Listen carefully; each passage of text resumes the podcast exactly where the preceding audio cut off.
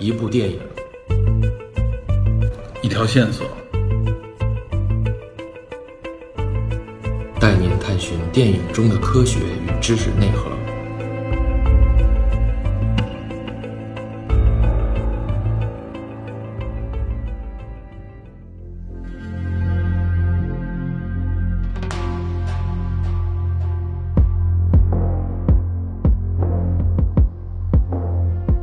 已经九点了。这个我们第一次尝试一次直播啊，今天是我和 DP 我们俩连线聊天的方式，做一个群内的直播吧，就算来跟大家聊一聊这部算是千呼万唤、终获重生的扎克·史奈德导演剪辑版的《正义联盟》。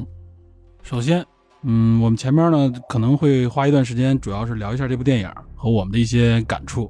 啊，主要呢是 DP 来介绍一下这里边涉及到的一些可能更深度的内容，尤其是他作为一个啊，这个相对来说，在我看来是更专业的一个超英的粉丝，或者说是这种美漫的粉丝，他来看待这部电影，看待扎导的这个导演剪辑版的时候，会有一些什么样的感想？然后呢，我们聊完之后，后边呢会留一段时间跟大家做一个简单的互动。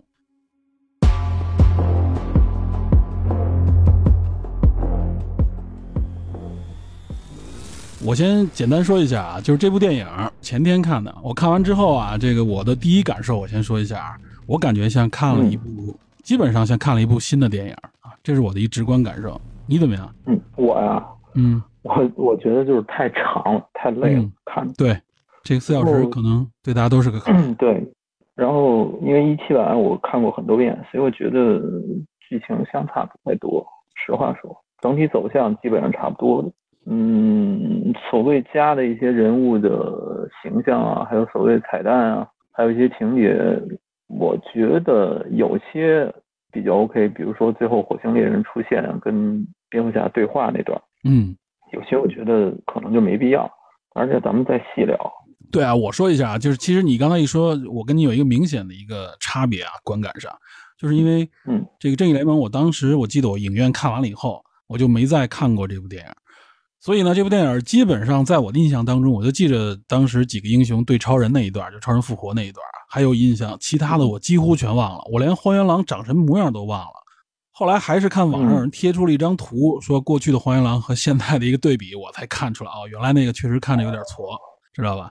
所以呢，我的一个感触就是浑身刺儿啊，没错，我我的一个感触啊，就是确实像看了一部新电影。这可能是咱们两个一个呃，在这方面的一个观感上的一个区别，其实是。很正常的一个现象，嗯，哎，另外你发没发现，就是荒原狼这个形象啊，我特意翻了一下，呃，BVS 就是扁对超，在那里边最后不是有那个 loser 吧，在那个飞船里边，在那个羊膜舱里，他看到了一个一个形象，那个里边的荒原狼就是现在这个影片里呈现出来荒原狼的样子，就是扎导版的这个荒原狼样子，说明他是跟那个实际上是对应的。对，因为它是三个版本，就是由钢铁之躯再到超编，再到这部正义联盟，它是对，它是传下来的一个，对，它是一个统一的思路嘛。嗯，呃，这也是扎导粉丝所应该说津津乐道的吧？对，嗯，所以这也是提示大家，就是说，实际上这部影片啊，据公开出来的资料，呃，当时韦登导演拍的这部。正义联盟呢，实际上是改变了，据说有四分之三左右的内容，所以很多东西实际上是后来在原有基础上又做了调整和改变的，做了重拍。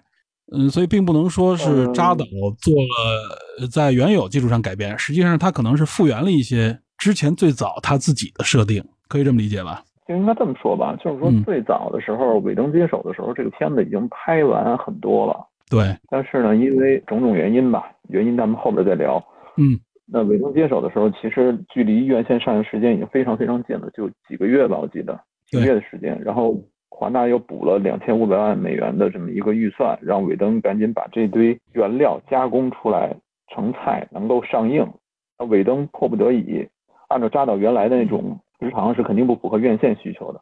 那韦登就大量的去繁从简，然后补了很多他自己的理解，比如说最开始的时候，蝙蝠侠独立调查类魔的那一段。比如说后边呃大战的时候，俄罗斯那一家人那那一段，这都是尾登原创。还有最开始我们认为是扎导拍的，实际上尾登自己的那个 Everybody Knows 那段，呃等等等等，其余的几乎都是扎导的一些原定的场景，然后做了一些处理和删减。最后形成了一个院线版。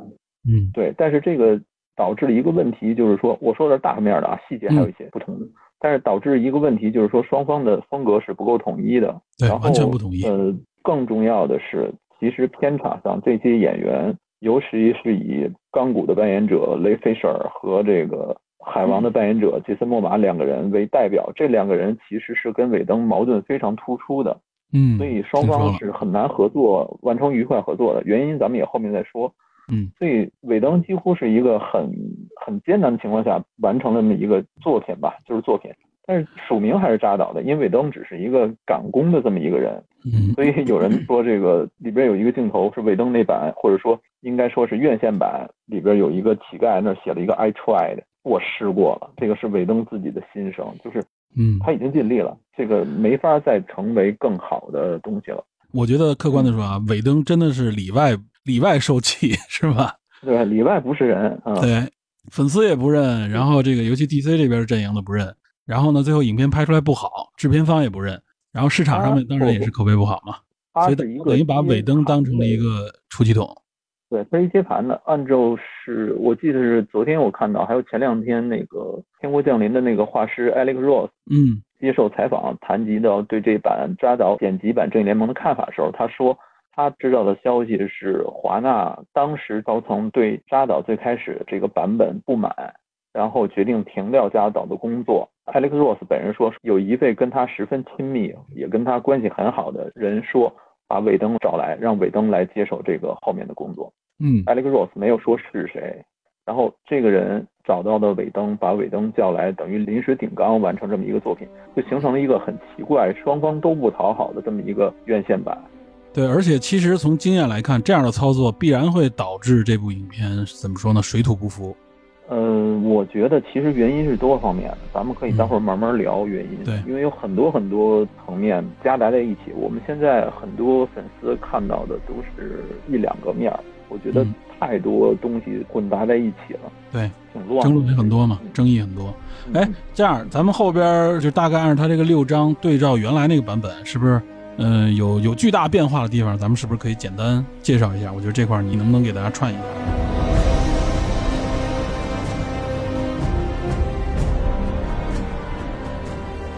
我刚才提到一点，就是比较明显，咱们现在默认一下啊，默认一下，因为扎导曾经说这个版本他没有用院线版的任何的镜头，也就是说，他根据他原始的所有的他拍摄的镜头，还有一些补拍的镜头。来形成他最原汁原味的扎导剪辑版。对，我记得他说是没用尾灯的任何镜头。我记得他说这么一句。对，那么我们把院线版和这个版本做比较的话，不同的部分我们就默认为是尾灯拍的。同样的镜头，我们就认为只是双方处理不同，对吧？嗯。然后还有一部分一些新镜头，那我们就默认是扎导拍的。对，对吧？我们姑且做这么一个默认。那么区别比较明显的，最开始的时候就是院线版里边尾灯拍了一段。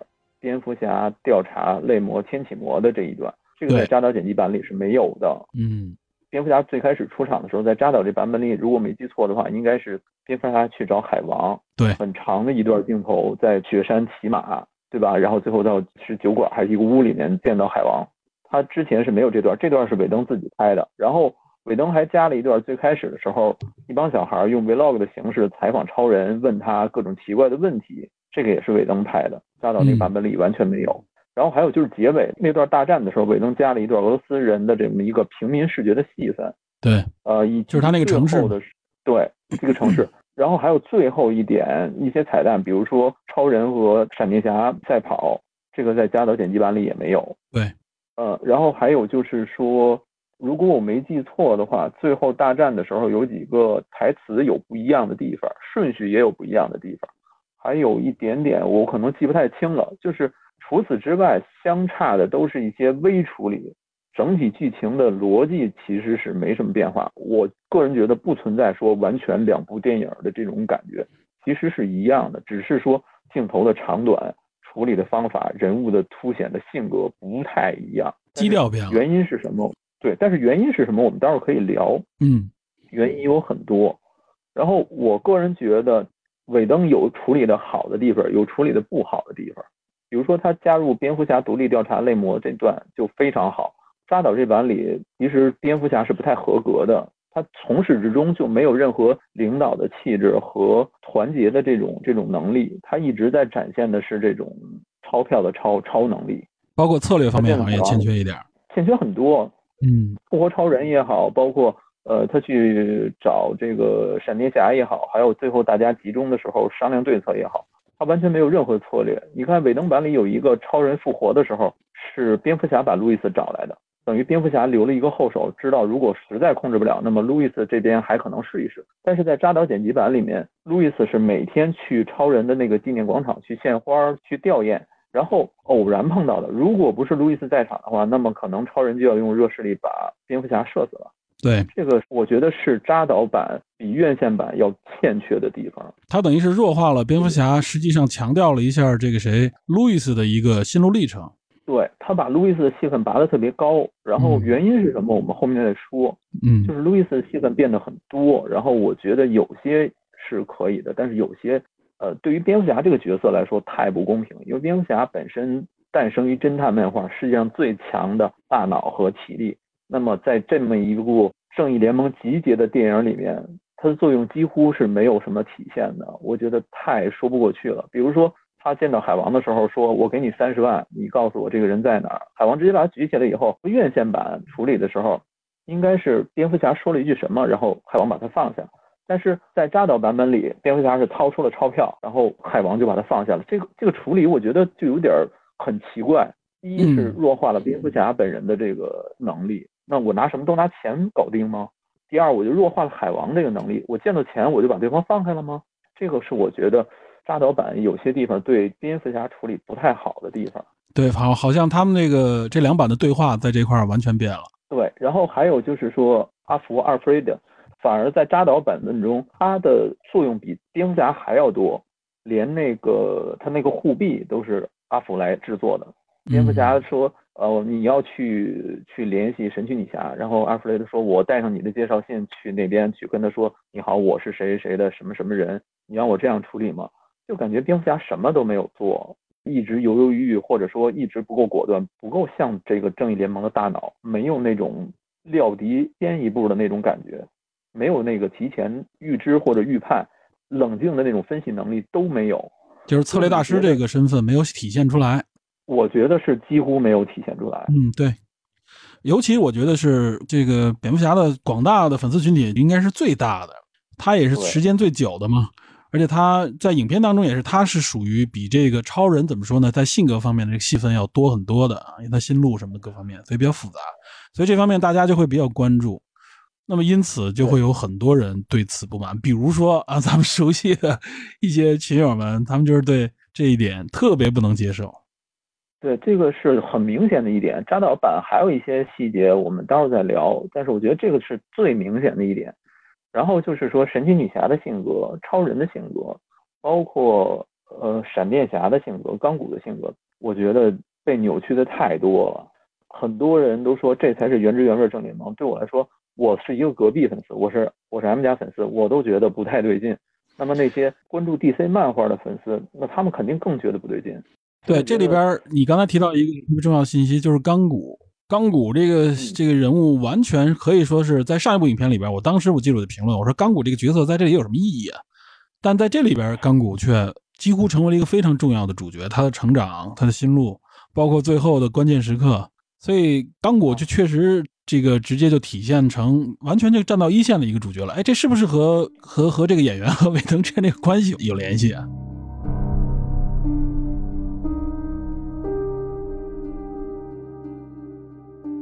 先说戏份里面，嗯，戏份里面，如果不是说，呃，正义联盟这段采用了新五十二这个基底这个故事的话，嗯，那么钢骨这个角色其实是零八年才诞生，对，比所有这这些人都要晚半个世纪左右，他是一个完全新的角色。然后这个钢骨这个角色长期混迹于少年泰坦，嗯，他并不是真正的正义联盟七巨头之一，所以钢骨这个角色等于如果不是这个故事，如果不是跟母盒有关的话。那么他根本不可能出现在这个故事当中。有人说是在拿他来替换火星猎人是吗？呃，你可以这么说，因为新五十二里边把火星猎人去掉了啊，对。沙赞和那个还有就是绿灯，绿灯在这里没出现嘛。嗯，绿灯是我一直耿耿于怀的。嗯，对我也是，待会儿再说。嗯，这是这是戏份里面，就是说你新五十二如果采用了这个这个 Dark Side 的这个入侵的这段，那确实要有钢骨。呃，但是我觉得院线版里并没有把钢骨的这个东西削得太弱，只是说没有像扎导剪辑版里面这么丰富。他几乎把他原始的所有故事加了很多很多内容进去。对，就他成长这块没有了。对，但是你如果每一个人成长都有，那这个剧情就不止四五个小时了，对吗？哎，这个确实是一个矛盾。对，因为你是没有拍个人电影，你上来先拍集结，对吧？OK，咱们接着说。戏份之外，雷菲舍尔这个人本身跟扎导关系非常好。扎导在处理现场这些人的戏份的时候，允许这些演员自由发挥，这是我听到的消息。嗯，他跟这些演员关系特别好，就是说你有什么想法，你都可以跟我提。如果我觉得 OK，那我们就拍。因此，这些所有的演员跟扎导关系都非常非常铁。而韦登接手这个项目以后，韦登按照自己的理解删减了很多戏份。因为雷菲舍尔在这个里边所有的演员里边咖位是最小的，他和海王两个人咖位是最小，对吧？大超亨利他比他比海王的咖位小多了，我觉得。对，然后神奇女侠马上有自己的电影，本阿弗莱克本人就是一个腥味很浓的人，对吧？演那个艾斯玛丽的鹅仔，他还在拍《神奇动物在哪里》，所以他的咖位是最小的。他有些地方不满。我听到的一个传闻是，钢骨本人在漫画里边有一个口头禅叫 “boya”。就是非常好的那一个欢呼。雷费舍尔本人是不愿意念这句台词的。那么作为导演来说，你演员不遵从导演的安排，那我肯定会有一些矛盾，对吧？那雷费舍尔由此跟韦登产生了一些矛盾。这个 boya 其实只是其中的一个很小的方面，后来就导致了他对韦登的控诉，控诉韦登说他不专业、不尊重演员。最后华纳还来调查，最后其实也没调查出什么结果来。等于说双方矛盾其实点在这儿。如果我们放开看，就是说演员希望有更多的自主的戏份，但是导演肯定要对片子的片长和质量负责，他会按照自己的方法去理解。一个包呀你都不愿意念，那你还怎么成为演员呢？但是如果你按照之前扎导的那个节奏跟大家相处的节奏，你自由发挥比较习惯了，有一个人来约束你自己，你肯定不愿意，对吗？所以如果要是这么理解这些传闻串联到一起的话。你能知道大概这个矛盾的点在哪儿，然后双方为什么合作不愉快？这些演员，尤其以雷费舍尔为主的人，跟韦登的合作不愉快在哪儿？而且我说实话，韦登的业务能力和这个专业水平在业内是有口皆碑的。韦登本人是写 X Men 漫画的编剧，他对漫画的理解超出绝大多数这些导演，因为他本人就是漫画迷。再举一个例子，《复仇者一》结束之后。洛基的演员抖森写了一封长信感谢韦登，而当时寡姐在这个片场说了一句话，说整个复联一拍摄现场就像一群孩子在打闹，然后韦登就是这个幼儿园的家长在哄这些孩子。所以如果从这个角度来看，韦登肯定不是没有专业能力和把控能力的，只是他恰巧和这部分演员关系不太合。客观的说啊，我觉得其实这里边韦登和他们之间的个人肯定没有什么具体的矛盾啊，完完全全就是因为临时换帅造成的，就是原来的这个团队里边的人啊，对新干部实际上对新领导是不忿儿的，尤其是像对呃像这个谁雷来说，所以呢，这个矛盾其实就是源源自于这个关系。就是他们这个关系实际上早就已经注定了，并不源自于啊，可能就是谁谁做了具体的某种啊，比如说龌龊的事情也好，或者说就是给你穿小鞋我觉得这个应该不存在。所以大概来说，从这个大背景上来分析也是如此。但是最后呢，那显然演员在这方面他的主动权更多一点了，他表达的空间也更多，所以很多东西都是没法去去去去对仗了。对院线版里，我记得完成那个母核分离之后，钢骨说了一句“波呀”，但是说的非常勉强。非常不情愿，就是说，如果这个传闻是真的话，你在这个成品上都能看出来。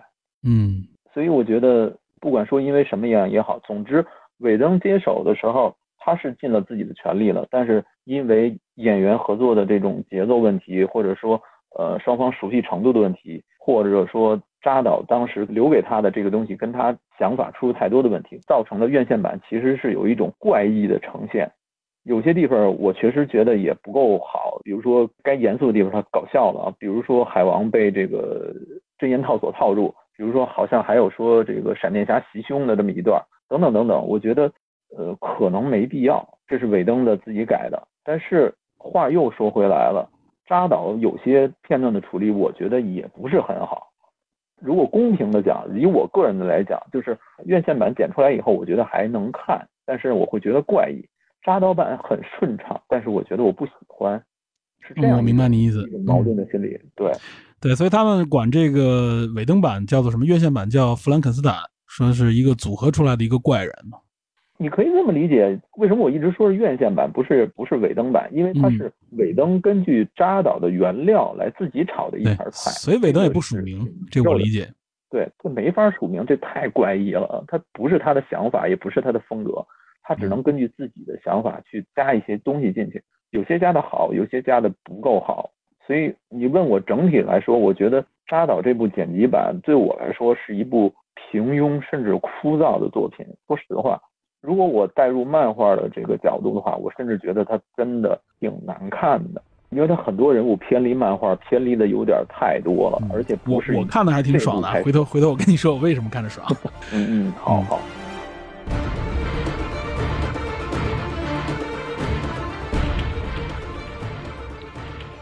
这个主要就说完了刚果这一个变化特别大的一个角色，另外一个就是跟闪电侠有关。我觉得闪电侠的变化也不能说变化，就闪电侠也增了一些戏份，尤其是他和他他救那个女孩，应该是他女友吧，是吧？Iris 就是对，应该是漫画里边的女友。对，新五十二是之前是一个红发还是金发的女孩，到新五十二之后改成黑发了，就改成黑人了。黑人了，对，那一个我觉得其实是一个槽点。嗯，就是我们这么说，说扎简版。或者说扎导给这个闪电侠的定位是有一点 nerd 的，对吧？有一点书呆子，说话都有点结巴，好像不太善于社交那种感觉，有点害羞，对，很怪的一个人。然后他去救那个女孩的时候，用这个手戳破玻璃过去以后，他们俩在这个电影里是刚刚认识。那个女孩出车祸，甚至都是因为看着他踩刹车不及时。他们俩刚认识的时候，他过去第一时间没有去救那个女孩，而是拨了一下头发。拿了一下那个热狗弹出来的香肠，放这个让我感觉特别的不舒服。就是你没有必要把巴黎·艾伦塑造成这样，第一时间去救人的，你还要去那个慢动作去欣赏这个女孩，这个太怪异了。就相当于做了一个调情的这么一个动作，相当于是。那个女孩跟你刚见面、刚搭眼你就调情，你不觉得这个人很怪异吗？所以我才特意查了一下，我说这个女孩是谁啊？哦，原来是有这么一个身份。他实际上想拉这么一个，这看来这个角色以后本来的意思是后边还会有戏，是吧？按照之前艾利克·罗斯说法，这部电影其实应该有上下两部，嗯，有上下两部。那么可能在第二部里面会有一些剧情，会有，但是我觉得也不会太多，因为第二部都直接进入到噩梦的那一段了，就是所谓的未来超人黑化那一部分。会不会有闪电侠单独立电影里边的一些内容呢？对，那个有可能。嗯，然后巴里·艾伦这个漫画中是中心城。鉴证科的那么一个调查员，对吧？他是一个性子很慢，但是办事儿却很快的一个人。有一句话，他永远迟到。那美剧的那个闪电侠里边那个小伙演的那个巴里·艾伦都是那种那种状态。结果到了电影版以后，变成这种怪怪的这种不善于跟人沟通，然后又非常的呃说不出来的奇怪。我觉得他不像巴里，也不像沃里，跟任何一代闪电侠都不像，特别的怪异，说不出的难受。他成为闪电侠的时候，他会办事特别快，什么特别利落。但是他平常就是一个呃热心的男孩，热心的这么一个人。闪电侠在这个新五十二这个漫画里边的时候是什么样？就是所有人都在着急要调查闪电侠的这个这个案子的时候，巴里·亚伦是什么？是这种我要去赶紧调查这个杀人案，一个父亲被杀了，我们现在动作快点的话，我还能找到凶手，还能破案。他是这样一个热心工作的这么一个人。嗯，他不是这么一个说特别怪异的这种说话都很害羞的这么一个人。我能理解说加入这个人物是为了调节整个正义联盟里面的这个气氛，或者说加一点搞笑的元素。呃，但是我觉得这个人的定位其实就有点歪了。而且我们对比院线版，在最后大战的时候，院线版里边的巴里艾伦还去打怪，一路趟开，但是在剪辑版里好像他就是一个发电器。他就是在那里，对他主要是起到发电这个作用，对产生电力，这个也把这个人物的作用削弱了。呃，在那段救人质的剧情中，院线版蝙蝠侠给了他一句话，说你要救一个人，最起码你先救一个人。然后闪电侠说：“我害怕巨人和虫子，对吧？这边黄云狼那么高，我很害怕。但是我在这种情况下，我顶住压力，我还是去救人了。那体现出这个人战胜自我的这么一个方向和一个可能。但是在剪辑版里边，我没看到说太多的这种他的内心斗争，或者是说什么。他更多的时候就作为一个搞笑的存在。”甚至说他在那个那段挖坟的时候，他跟钢骨对话的时候，在跟钢骨说：“哎，你觉得神奇女侠能喜欢小鲜肉？那意思喜欢我。”然后钢骨说：“吐千吐槽说他都五千岁了，那意思所有人都是小鲜肉，那意思为什么非得看上看上你？”这段也很怪，就是感觉扎导版这个巴里·艾伦是一个到处想留情，甚至想跟人调情的这么一个角色。这个人有点轻浮了，脑子里边想的比较多，可能是。对，脑子想的挺多，救人的时候也要先扒拉一下女孩的头发，然后见到神奇女侠以后，脑子也在想，是一个那种意义上的宅男。我觉得是，其实可以处理更好，没有必要这样。我很难讲这个扎导是怎么想的，因为太不像巴里艾伦了。这所有人里边偏离最严重的就是闪电侠，我觉得啊，除了除了别说蝙蝠侠那些没有展现的这个品质之外。我觉得偏离最多的就是他也不像沃里，他也不像巴里，他也不像巴特，嗯，他甚至不像初代的这个盖。我觉得他这不是闪电侠。说实话，从漫画的角度看，他谁都不像，特别怪的一个人。但是他就存在在这个两个版本里，只是说院线版里边，呃，有有好的地方，有不好的地方。扎导这个版本里边，感觉这个不好的地方，或者说我觉得怪异的地方被放大了，嗯，因为他戏份更多了嘛。我知道。但是，呃，闪电侠里边还有一个非常重要的，怎么说呢？触发的情节就是他这个闪点，对吧？在这里边出现过两次，在这部影片，这是原来完全没有的。这是等于扎导把这个东西给释放出来了。就是一次是中间复活超人，对吧？有一个时间有逆了一下，另外一个就是最后这个结尾。哦，对，这个你可以视为说未来给巴里·艾伦的个人电影拍那个闪点悖论，对吧？对。但是，然后包括引引后边大情节嘛。对，但是我说实话，就是 巴里能拍出大事件的也只有闪电悖论了，因为沃里的戏份更多。然后你说是不是拍闪点？我觉得这个可能并不一定，因为扎导原来的设定里边还有一个闪电侠穿流回来、逆流时间回来通知他现在的这么一个噩梦的这我记得。嗯，呃，路易斯是关键，对吧？就提了这么一句，然后就就消失掉了，对吧？我觉得可能。会给闪点来做一个铺垫，但是这里面更多的是为剧情服务，它能够逆时间流来改变一部分，或者说提醒之前的人一部分。而且按照你刚才说的一个设定的话，那那段应该是这个谁尾灯拍的，对吧？这那个做梦回来提示他那一段没出现在扎导版本里吧？扎导版里应该没有，我记得是没有。如果大家有有的话，可以提示我一下。我记得是没有。哦，对对对，我 sorry sorry 啊，我说错了，在 BVS 里没错没错，不是在那个什么里。我还特意的倒了一下啊，我在这个正义联盟里倒了一下，我说，哎，我怎么记得有这么一段？后来想想啊，是在 BVS 里，不是在那个什么里啊。我刚才看有人留言里说的，没错没错。啊，那就是说超人大战蝙蝠侠里面。对对对对对对对，这是韦登之前的那个设置，所以他是一直在延续，就是提示大家有这个闪点这个概念，等于是啊，用闪闪电侠。或者说你你可以理解为由钢铁之躯在超人大战蝙蝠侠再到正义联盟，是扎导的一贯的思路贯穿下来。对对，这我能强烈感觉到是他的一贯思路。对，OK。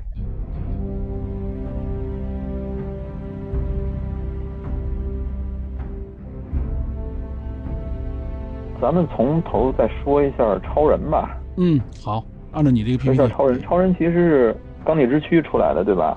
对，这版这个其实是给了超人很多的这个成长空间，但是我觉得，呃，不一样的地方是什么呢？在钢铁之躯里面是超人个人的这么一个成长史，对，然后再到超人大战蝙蝠侠的时候，其实是一个双雄对立，但是在这部电影里面的时候，超人的戏份其实变得比较弱了。对，没错，这个特明显。对，有人甚至有一句吐槽，就是郑恺演的这个蔡瑞恩。呃，传说中是原来新五十二之前好像是三代原子侠，新五十二之后好像是四代原子侠，他的戏份都比超人要多一点。没错，他给人印象非常的深刻。对，有四大段戏份吧，最少四大段。然后我就觉得，如果没有人提这个槽点的话，我觉得我还没留意。但是一提，我对比了一下，可能时间不是那么严丝合缝，但是确实好像郑恺的存在感要稍稍多一点。因为什么？你知道吗？因为超人的台词非常少，对吧？呃，对，是没有，几乎没什么台词，实际上。我来说一下，就是钢铁之躯其实一部分的这个设定来源于超人的秘密起源。钢铁之躯里面有两个比较重要的这个桥段，咱我说的有点远啊，但是我觉得有必要说。没问题，没问题。一个是超人在龙卷风中选择没有去救自己父亲乔纳森·肯特的这么一个情节，这个其实是在《超人秘密起源》里边是超人冒着龙卷风和暴露身份的危险去救了自己的同学拉娜。也是他后来的一个第一任恋人吧，好像是这样。然后他去找自己父亲的时候，他的父亲肯定了他的作为，然后呢，甚至他的父亲母亲还给他缝制了一下战衣。但是对比《钢铁之躯》里面，乔纳森·肯特在他救是他受霸凌那段的时候，嗯，说有些事情比你的生命和周围的人生命更重要。这个有些事情，他指的是隐瞒个人身份。这个是我觉得我看《钢铁之躯》的时候特别不适的一点。第一遍的时候我可能没太注意，就觉得很怪。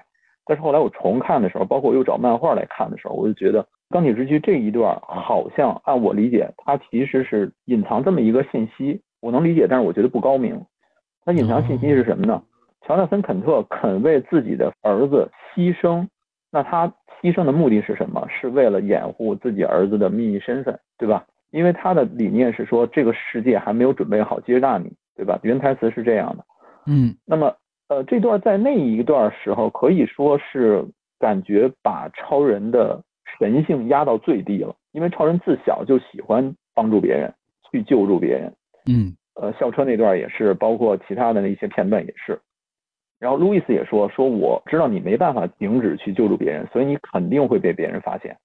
然后超人就说：“那我就不断的消失。”我父亲说：“我还没有做好准备。”但是这个龙卷风这一段被很多人吐槽，就是说超人见了自己的亲生父亲见死不救，即使是一个普通人，他面对自己父亲的时候，他可能也会去救，有没有能力那是另外的事儿。超人选择没有救，尤其是对比漫画这一段借鉴的情节来看，乔森·肯特可以说是为自己的儿子这个秘密牺牲了。超人没有去救，这是他污点，这绝对是污点。但是如果按照这个《超人钢铁之躯》这个电影的剧情来看，没过几年，外星人多德将军入侵地球，向所有地球的人发送广播说：“你们当中有我们的人。”那么超人的秘密其实就等于不攻自破了。所有人都知道有这么一个人，只是早晚大家要挖出来他。路易斯为了保护超人，甚至被 FBI 直接以叛国罪逮捕。那么这段情节就削弱了乔纳森·肯特牺牲的这个意义了。嗯。对吧？你为了你的儿子宁肯牺牲这么守住这么大的秘密，然后不惜让他明明有能力不救你，然后结果外星人入侵以后，这个秘密瞬间你的付出就不存在了。这个我觉得有一点突兀。然后再联系结尾，佐德将军被超人断头杀那段情节，其实超人在很站出来的时候，承认自己身份的时候，已经是他走出内心阴霾。承认自己身份，由人格开始上升到神格了。他肯为整个地球的人去牺牲，对吧？因为不然的话，整个星球就要被佐德将军入侵。他完全可以躲起来，或者是以其他方式。他由人格上升到神格，但是到最后断头杀的时候，他又由神格降为人格了。超人是绝不杀人的这么一个，在漫画中这个设定其实几乎已经写死了。咱不要谈不义联盟，不义联盟很多人都说不义联盟，不义联盟我我再说一遍，不义联盟先有的游戏，后有的漫画。哦，不义联盟不是。不义联盟是确实有很多人提，但我不知道这个渊源。不义联盟先有的游戏，后有的漫画。这个漫画是配合游戏出的，它不是什么主世界的作品，而且它不是什么好作品。所以你要对比的话，超人在所有其他平行世界中都是那种善良、朴实、肯干。天国降临里边有一点极端了。天国降临里边就算是那样的超人，他也肯为了人们去牺牲自己，只是他采取的手段非常极端。红色之子里面，他诞生在苏联，他仍然是右手擎着坦克，左手给一个小女孩去牵他刚跑的气球，它是一种爱心的形象，它是一种希望。钢铁之躯也一直强调 S 代表希望，但是在整个剧情中，先是压抑了他的神性，然后拔高了他的神性，在结尾又给他降为了这种人格。我觉得这是整个电影里边。很怪的一点，虽然我也喜欢，很喜欢《钢铁之躯》这部电影的质感和它的这种呈现的这种外星科技也好，钢铁之躯咱们来说我都很喜欢。对这种对轰的感觉也好，但是这个是我觉得它最突兀的一点，就是他把超人的整个性格扭来扭去，来回的折腾。我们可以理解为两，对，我们可以理解为两个世界的父亲为了超人都先后牺牲了，一个是为了说你可以未来成为连接超人与克星的桥梁，另外一个说世界还没有准备好。但是这两个人都为了孩子而牺牲了，那超人背负着巨大的痛苦，我们也能理解，对吧？可是为什么要以自己亲人牺牲的这种方式，尤其是自己有能力去救却不去救的这种方式去呈现超人的痛苦呢？我觉得是没有必要的。你完全可以以更好的方式去呈现超人的成长。我们把目光由钢铁之躯挪到超人大战蝙蝠侠。超人大战蝙蝠侠的时候，超人是一个什么样的状态？是一个我想与世界为善，我不断的在各个地方做好事，但是我仍然被误会，对吧？蝙蝠侠对我的恨来源于我最开始跟多特将军大战时造成的人员伤亡，对吧？这个可以理解。但是到了正义联盟这段的时候，超人复活以后，第一时间几乎是大开杀戒的。如果不是路易斯阻拦的话，院线版没有没有这段。但是在扎剪版里面，超人就要用热视线直接把警察周围的人和蝙蝠侠统统干掉。你可以理解为他复活以后黑化了，你可以这么理解。但是我觉得这个对超人来说是。这个角色来说是有点不太公平的，让这个角色变得忽左忽右、忽上忽下，然后一会儿黑化，一会儿又变。在梦境之中，超人又因为路易的死又黑化，不断的来回的这种扭来扭去。超人在整个三部曲中经历了怎样一种一种折腾？这个我觉得太曲折了吧？这个人物太难受了。对，这个扎导给超人绝对注入了非常重的东西，你知道吗？对，我觉得他的这个情感注入太，就像有有朋友说的，就是超人黑化怎么办？周围死一个人就好了。那这个人物的成长是每次复活或者说每次觉醒以后又上升了一个一格吗？或者说一个高度吗？还是说他只是在结尾的时候作为一个打杀器出现？院线版里尾灯加了一段超人去救人，即使是母核马上要融合了，我超人也要去救人的这么一个片段。扎剪版是没存在的，当然扎剪版里设定。那段是核污染区，没有没有人在。那么尾灯版加强了超人这个为救人的理念和这种想法。我看了很多关于超人平行世界的故事，虽然都是短片或者说一些介绍，我确实看到超人没有说特别的这种凶残凶暴的这种，很少很少，几乎是没有的。唯一有的就是那个著名的镜头，不义联盟里边他洞穿了小丑的胸膛，这是不义联盟一个被大家吐槽。但是被很多不了解漫画的人奉为圣经的这么一部作品，嗯，只有这个是他极端的血腥。况且超人流落到外星，他在当地干嘛？他在当地种地，他要恢复这个星球的生机。你能想象吗？他是这样一个乐观善良的人，他宁肯牺牲自己，也不愿意去伤害别人。然后你能想象他在电影中不救他父亲吗？尤其是他有能力的时候，很难想象。所以如果说我们从扎导的这个。视觉来看，这个亨利·卡维尔扮演的大超这个超人，我们能理解为他是一个不断经历痛苦、反复沉沦、反复被各种打击的这么一个灵魂的话，那么漫画版的超人其实就是更高阶的一个存在。有人说黑化好看啊，黑化多爽啊，对吧？这个人不断的受打击，这符合电影的矛盾，是是这样。但是也有人这么说，我觉得我更赞同这种观点。超人的性格就这么锁死了，你要能在这种性格锁死下，能给他发挥出更多更有趣的故事，你才是真有水平。黑化谁都会写，一个老好人，你要能写出戏来，确实很难。对，谁不会写一个人好人堕落啊？谁都会写啊。好人变坏人太容易写了吧？对吧？这个人黑化，我可以编出各种凶暴的故事，然后他幡然悔悟，浪子回头，又重新封神。我觉得这个能不能写，很多人都能写。但是作为一个好人，你给他写出花来太难了。很多人，包括 Mark Wade，包括格兰特·莫里森，包括其他人都在尝试不停的写超人，然后用各种各样的方式表达对超人的爱。他们绞尽脑汁去描写超人这么一个东西。我觉得《钢铁之躯》到《正义联盟》这三部曲，如果不是超人这么处理的话，我觉得我还是能接受的。但是如果是超人这样来回，我觉得我是有一点儿不太舒服的。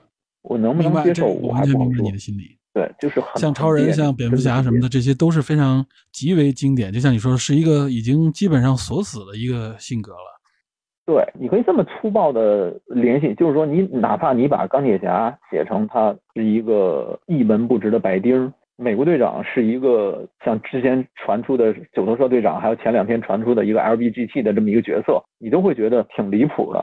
但是你把超人演化成一个凶暴的杀人，还是一个思维正常的这么一个状态的话，你会觉得太离谱了。嗯，美国队长那个，我说实话，我都觉得漫威在瞎折腾，真的在瞎折腾。LGBT 的群体，很多人在推上说我就是 gay，我都觉得没必要，没必要把美国队长写成这样。那超人如此的黑化也好，不断的受打击也好，有各种各样的漏洞或者矛盾，从而产生一些特别奇怪的情节，可能大家都不会太接受。说实话，因为因为这个社会社会确实是已经不接受这种怎么说呢老好人的这种形象了。之前有人分析啊，说其实超人在当年就最早克里斯利夫那个年代，其实就已经定死了他的几个主要的宿敌，比如说 Loser 布莱尼亚克，比如说呃还有谁？就这几个人。佐德将军嘛。对，佐德将军分别挑战的是他人性的一面、神性的一面，还有他矛盾和充满智慧的一面。那超人面对这些不同的人，展现出不同的魅力，才更加立体化。这一个框架吧，迄今其实没有人能打破和超越。一方面说明超人这个形象已经深入人心，不太可能写出新的东西来啊。包括那会儿我们想的那个开启那版长发超人，你记得吗？这个其实就是一个魔改，对吧？那会儿还说要打什么蜘蛛王国。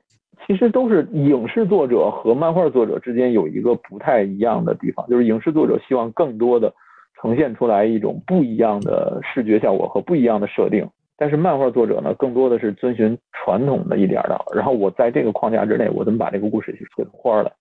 我觉得是这是双方的一个认知基础，而且我个人个人客观觉得，扎导不是 DC 漫画的粉丝，他其实 DC 漫画看的并不算多。甚至可能就不怎么看，所以他这些人物是完全抛弃那些漫画设定，而自己按照自己想法所打造的。他可能按照一些他认识的这些思维和概念，他就直接打造了这么一个他认为的正义联盟。所以漫画迷非常不满。我说的漫画迷是指两种，第一种是真的漫画死忠，每周都在追新的剧情，每周都在了解所有的东西。对我说是 DC 粉丝啊，嗯。极端硬核，每一个情节他都能吐槽，他能分析出阿拉斯科的最早的初代绿灯侠最早他不是 gay，那这些人对扎导肯定不满。还有一部分就是说我可能没那么硬核，但是我也经常买看买 DVD 买甚至买模型，然后我也对扎导有些不满，甚至有很大不满。这两部分群体是我认为的 DC 粉丝里面反对扎导的最主要的两群人，然后。咱们接下来聊完超人，聊那个蝙蝠侠。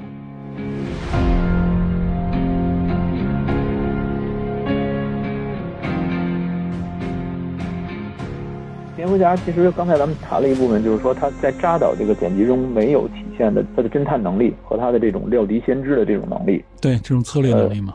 但是在这个尤其是《超人大战蝙蝠侠》这个电影中，大家有一个情节不满，就是说。蝙蝠侠用加特林直接扫扫射人类，应该是 Loser 抢克什那一段，开车那段是吧？对，开着车拿加特林扫人类，这个违反了蝙蝠侠最大的问题，就是他痛恨枪支。我举的两个例子，一个是 N 五十二正义联盟里面，蝙蝠侠对超人用的武器是什么？菲雷瓦斯音爆手雷和电击枪，当然都没有用。超人吐槽他，你没招了，蝙蝠侠。然后另外一个就是传说中《超人大战蝙蝠侠》这部电影的灵感来源就是《黑暗骑士归来》。《黑暗骑士归来》不是主世界的故事，但就在那里面，蝙蝠侠也不用枪，他用的也是橡皮子弹。那些人的伤亡是怎么造成的呢？那些人拿武器去打他那个坦克，然后被弹回来，自己受的伤。古早的蝙蝠侠没有什么痛恨不痛恨枪支，最早最早诞生的时候手拿着枪都是很多的。然后关于不杀原则也好，关于杀人原则也好。有很多争论，我们现在倾向于漫画的蝙蝠侠是很少用枪，几乎不用枪。你见他只有一种枪，就是爪钩枪。这个在院线版里边，尾灯那个蝙蝠侠用的那个爪钩枪和网状的东西来困住雷魔。然后在这个扎导这个版本里也有爪钩枪的存在，对吧？而且不是，主要用飞镖嘛，这种东西就很说明问题嘛，都是这种冷兵器系列了，都是。对，所以在扎导这个版本里面，到最后的时候，他用的枪也只是去打泪魔，而且用的是对方的武器，我觉得还好。但是在超人大战蝙蝠侠当中，他这个加特林扫射其实是挺说明问题的，就说明他这个有点超越底线。对，这个有他强烈的个人风格。对，而且咱们再说一点，就是超人大战蝙蝠侠里面这个理由其实是很牵强的，就是蝙蝠侠对超人的恨，他认为对方是一个。哪怕有百分之一有可能对人类造成毁灭性的这么一个存在，那我也要干掉对方，对吧？他真是下手啊，他打造了克什长矛啊，对吧？嗯，这个是要置对方于死地的这种东西。但是黑暗骑士归来设定是什么？陈旧的社会和体制，然后政府代表的极端的控制和暴力，蝙蝠侠代表的是反对这种暴力的人。蝙蝠侠为什么要干掉超人？是因为超人是政府的代表。他不是对超人私人的恨，只是超人代表政府来解决掉他，他要反击，他要去反抗。如果我没记错的话，剧情是这个样子。对，所以说他不是一个私人的。我给我的感觉，因为我看的很少嘛，但是给我的感觉就是，蝙蝠侠对超人应该是属于一直提防，一直阴着他，就是对他一直有这种啊，就是因为你太强了，你可以轻易的毁掉这个世界，那我必须对你有防范。呃，不是那种特别直白的说，我就要。硬干死你的那种那种感觉，当然，所以在 BOS 里边就是要强化他这种状态嘛，所以他就变得更鲁莽了那种感觉。按理说啊，按理说蝙蝠侠在漫画中是对所有人都有提防，对，对这这点这点我就是能强烈感觉到，就是其实这方面确实特别的阴暗，知道吗？对，漫画中有那个巴别塔那一段，对吧？然后改编成动画以后是那个这个联盟审判还是什么，也有翻译成战争的。嗯，然后他针对所有人都制定了计划，对吧？他是一个料敌先知、防着一手、永远有 Plan B 的人。嗯，OK，没有问题。但是在 BVS 中，他对超人那种刻骨的仇恨，可以说，你可以理解为说，在电影中，罗宾被干掉了，而且还是大少，迪克·格雷森，不是二少，Jason Todd。这个这个很奇怪啊，因为扎导这一个修改，直接导致了后面叶毅的，就是大少的电影没法上了。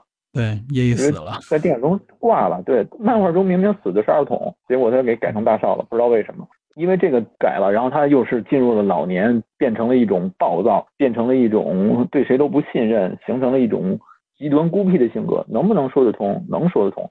但是基于这样理由，你几乎没去调查，你就抢来克什，然后打造三发子弹，打造成克什长矛，就要想干掉对方，理由不是很充分。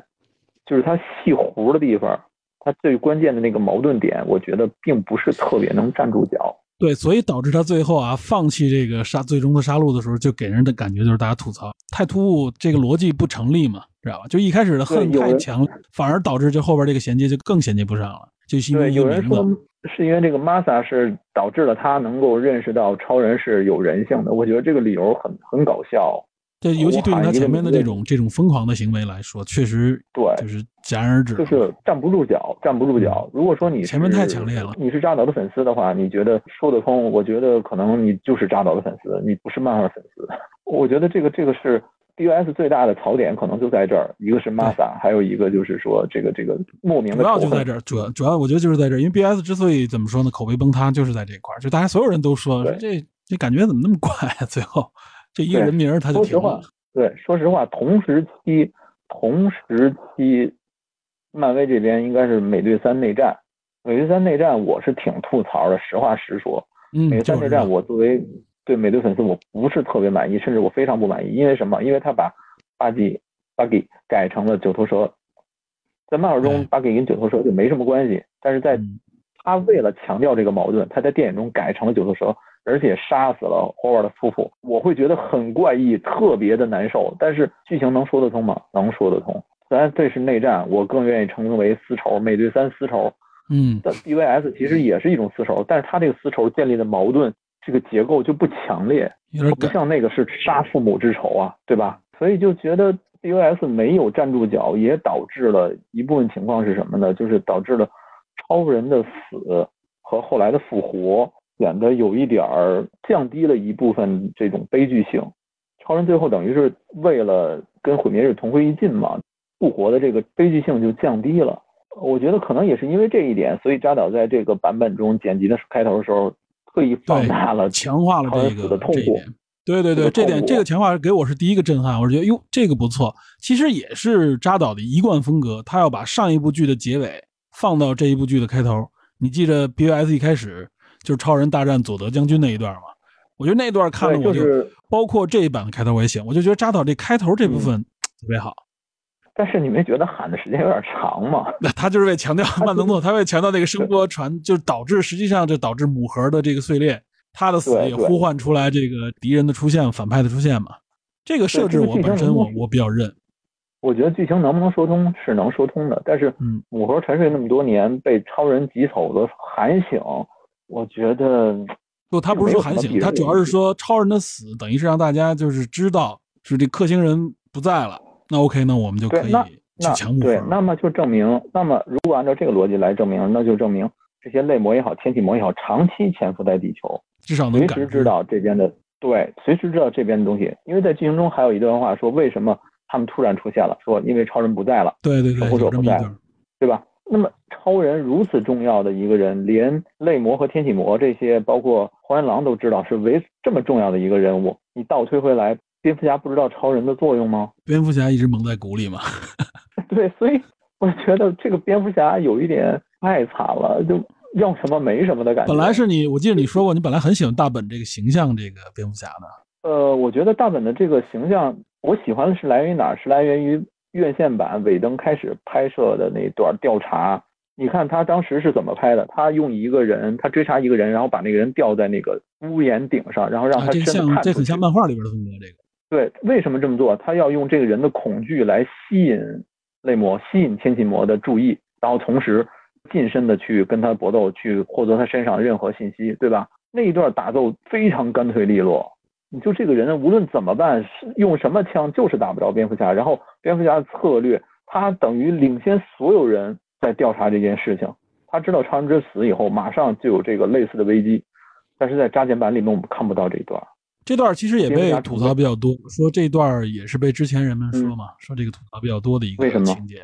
我记得他们说就觉得有两段啊，一段就是这个一开始的这个设置，他们觉得呢和后边的情节衔接的就特别怪异啊。实际上我觉得啊，就是尾灯这个版本里边的一个核心问题是什么呢？就是那个三个母盒不是特别的，给你感觉没特别重要嘛，就最后也是被超人直接就拨开了嘛。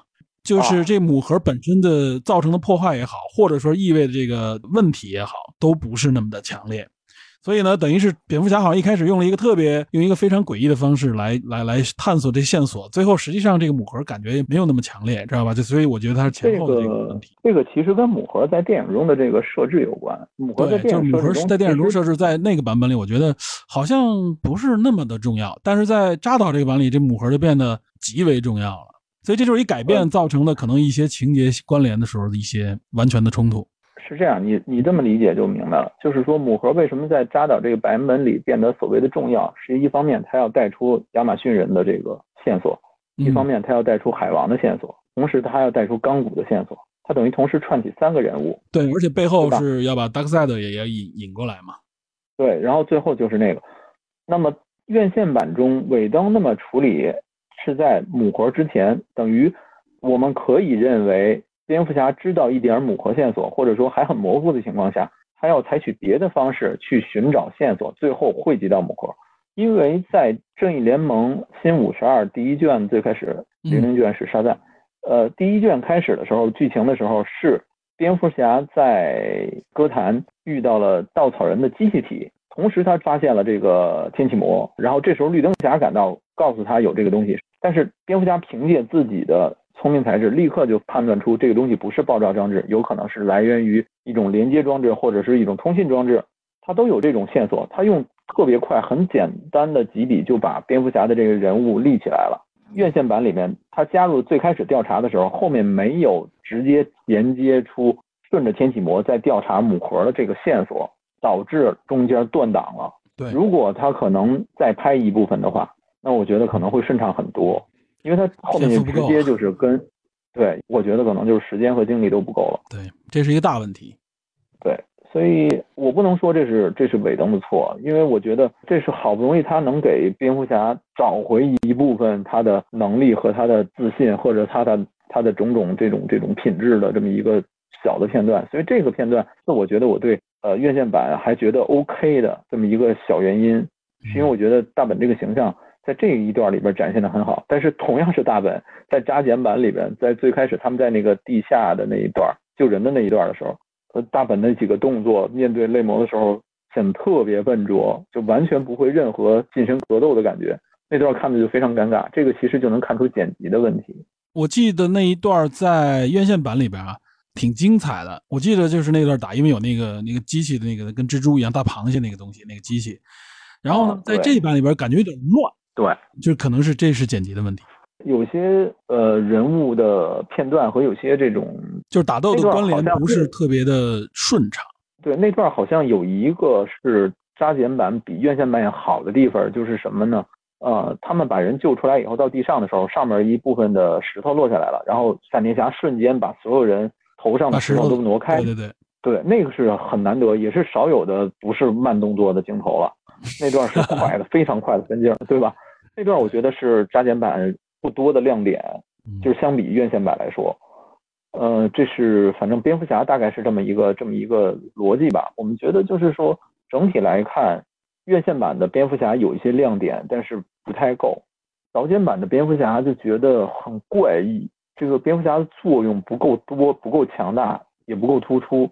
扎导版的明显感觉就是超人、蝙蝠侠都被弱化了，就是戏份被弱化，不是说人变弱了，我至少是戏份是被弱化了。我觉得是腾出空间来给了那个那几个二线角色。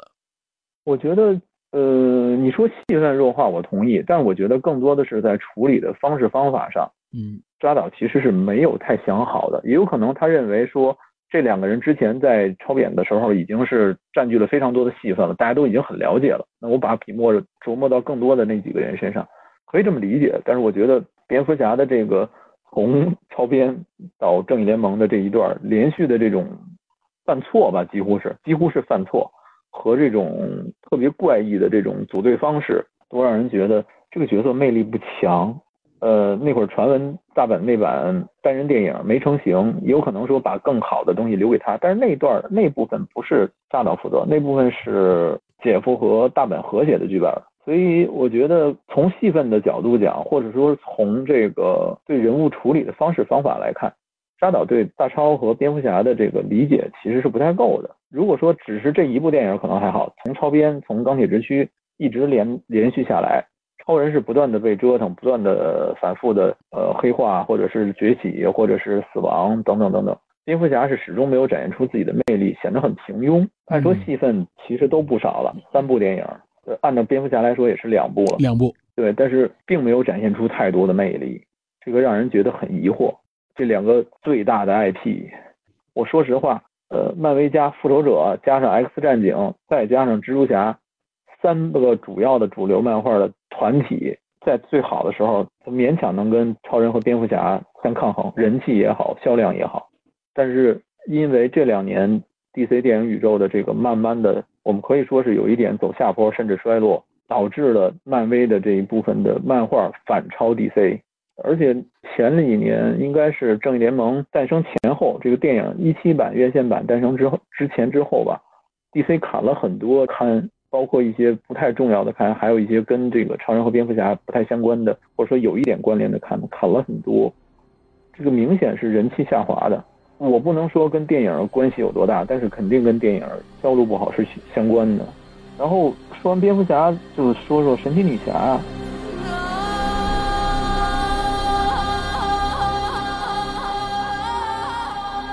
神奇女侠其实我觉得扎导的定义好像也不太，嗯，不太对。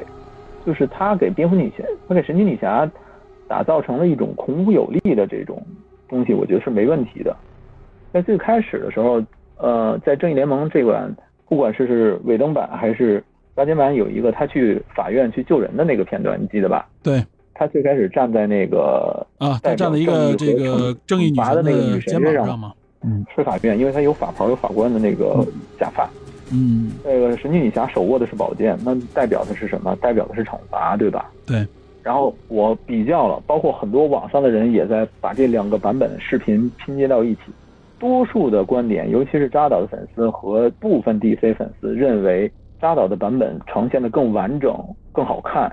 女侠的威力更强，嗯，呃，展现更十足的能力，我不否认。但是我觉得尾灯的版本处理的更干脆利落，因为当时我看了一下镜头，那个炸弹爆炸应该是十几秒的时间。神奇女侠在打倒了几个人疑之后，一看只有五六秒了，瞬间合气箱子窜到半半空。院线版是他窜到半空，然后直接把箱子扔出了这个法院的这个穹顶。加减版是整个人窜出去以后，又把那个箱子又往上扔了。有这么一点小小区别，剩下的就是说最后救人还有一些其他的细微的差别，包括最后神奇女侠用这个护臂护镯碰撞，感觉上两版其实是院线版精简了一些，但是扎减版就显得动作多余了一些。如果我们综合来看的话，按神奇女侠的个人能力来说，在那么短的时间内打倒这些人，完成这个救助有没有问题？是绝对没有问题的。但是有没有必要这么处理？多数人认为完整呈现神奇女侠的战斗力是没问题的，我不否认这点。但是我觉得有没有必要在救人的时候，你去打一帮对你来说跟杂兵一样的小小毛贼？有没有必要？这个我觉得可能每个人都有自己的想法。然后有一个特别细小的台词，是那个人见到好像是老剥皮演的吧，我忘了，是《全游》里面老剥皮要演的，好像是捡起了这个机枪，然后冲着那群人质扫射之前，院线版说早就应该这么办了，就那意思，我早点应该就应该杀掉你们。但是扎减版里说的是，就像一群待宰的羔羊。我觉得这是两个导演对这部分剧情理解的不同。这部分人进去之前为什么要炸死这些人质？他当时说的是，只有把世界恢复到旧社会，或者说这种无序的状态，那么诸神才能再次怜悯我们。他要造成一种破坏，以便祈求神的这种渴望。那扎导认为，可能认为这部分待宰的羔羊就是什么？就是像诸神的献祭，对吧？那院线版里面，可能尾灯这么想的就是什么？我早就应该做掉你们。我其实并不是想什么诸神的献祭，我就想杀人。有可能是这样。我理解，可能两个人的想法是不一样的。嗯，然后最后还有一点小小的差别，就是神奇女侠说自己是什么，是一个院线版说是一个 believer，然后那个扎导那版本说的自己是什么，不敢相信，说你相信吧，理念是不一样的。神奇女侠说自己是一个 believer 是为什么？是她继承了超人死之后的这种意志信念，我要做这个世界，对我要做这个世界的守护者，对吧？但是扎金版好像把这个这层给弱弱化了，你不信你相信吧。你信不信？你也得相信。然后扎减版有一个特别被漫画迷吐槽的地方，就是他那个镯子碰完了以后，整个地方发生爆炸了。你刚把一个炸弹扔出去，你又造成了那个地方的爆炸。你对面是一个小毛贼，你的那个护镯威力大到什么程度，能够震开毁灭日？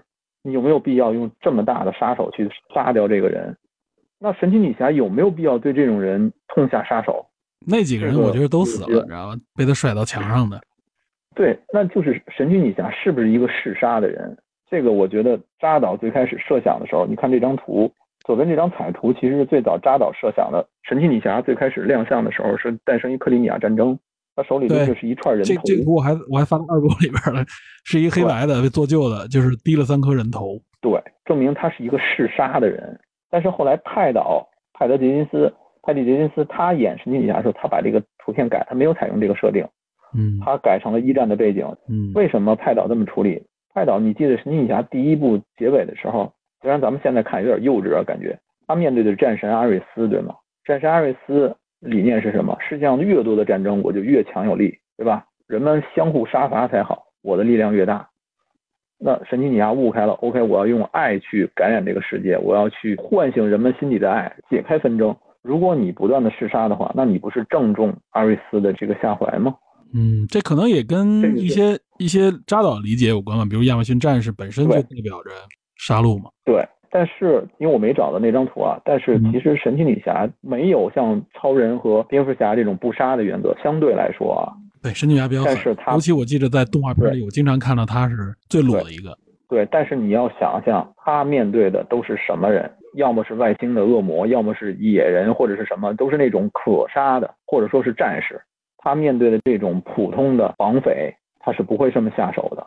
我比较清楚的明白的有一点，就是院线版结尾的时候，有一个神奇女侠绑住几个劫匪，用真烟套索搁在那儿，然后警方直接问话，因为真烟套索肯定说实话，那个特别对，特别有爱 那个感觉，对，特别有爱。他把神奇女侠的悲悯体现出来了，但是扎导那版我是没有看到的，而且扎导没有那段完全，扎导体现的神奇女侠绝对是个狠，就是狠嘛。而且而且很果断那种，对，呃，我甚至可以说有点血腥，所以这个是神奇女侠的一个底线，就是说她是一个慈悲的形象，但是她不会说不杀戮，但是她不对普通人下那么狠的手，这个可能是扎导对神奇女侠的理解和其他人不太一样的地方。孰优孰劣，这个个人有个人观点，我不能说谁就是对的，但是漫画中神奇女侠确实没有那么喜欢杀戮。我刚想说的一句话就是，其实有一点，在院线版最后结尾的时候，超人跟钢骨分开了母盒以后，超人说：“哦，我收回那句话，我还是想死，因为这是就是开玩笑嘛那一段。”嗯嗯，神奇女侠当时有一句，对，神奇女侠当时有一句台词就是：“孩子，一群孩子，你们在我眼里就是一群孩子。我活了几千岁，我见了太多的这种人了，对吧？你们不就跟孩子一样在那玩闹吗？”就是他把神奇女侠的这种立体感又丰富了一层。我什么样大风大浪都见过，对吧？你们就是一群小孩儿一样。但是在扎导剪辑版里是没有这个台词的，所以你能看出扎导对神奇女侠理解是跟别人不一样的，是相对偏血腥的，只是这个血腥在相对保持在一个很低的程度，这是一点。我还是那句话，我不能说谁就是对的，我只能说这个分歧是存在的。很多扎导的粉丝和一些部分的 DC 粉丝认为扎导那个版本更好。我相对更喜欢院线那版，干脆利落。所以说完神奇女侠，再说说其他的。闪电侠刚才说完了，对吧？说钢骨吧。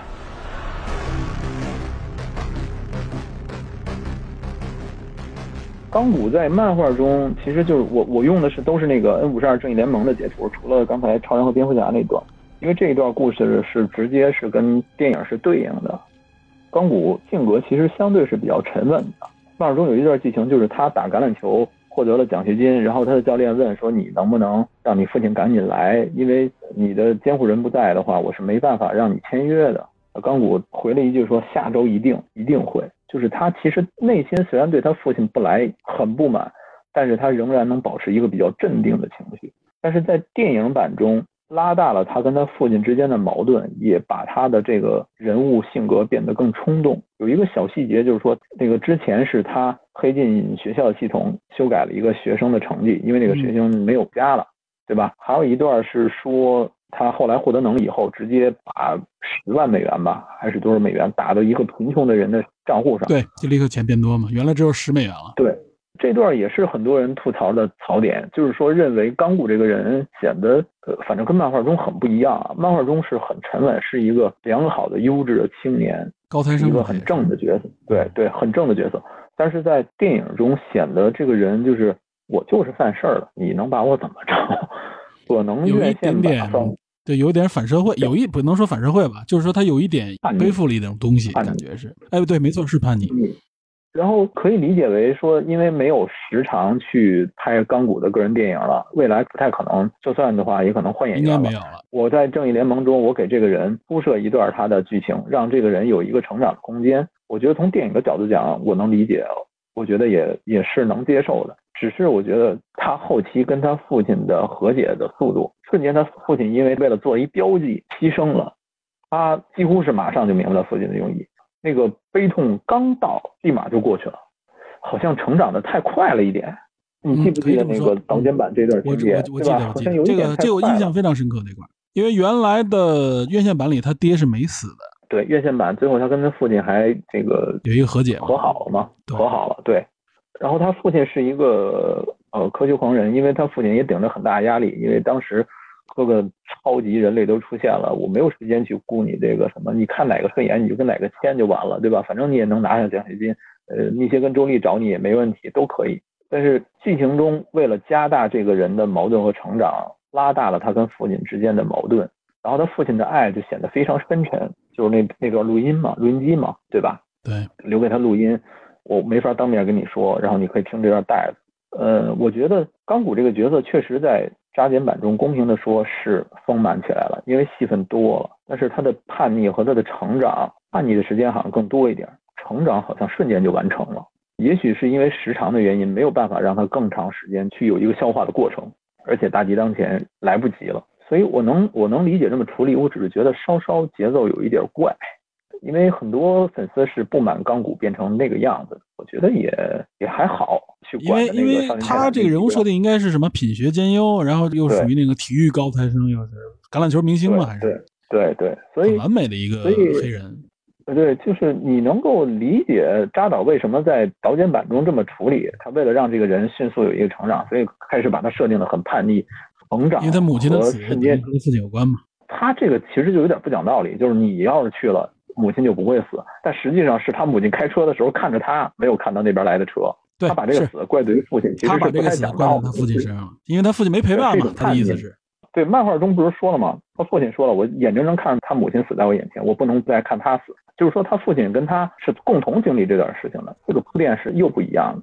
电影中把这段给去掉了，所以，呃，可能。刻意的为了拔高港股，或者说为了让他这个成长变得比较顺滑、比较合理，这段给他加了一个矛盾嘛，等于是对，所以加了这么一个矛盾，加了这么一故事，我能理解，可能稍稍微有点怪这个节奏，别的倒都还好，明白。然后最后就是海王。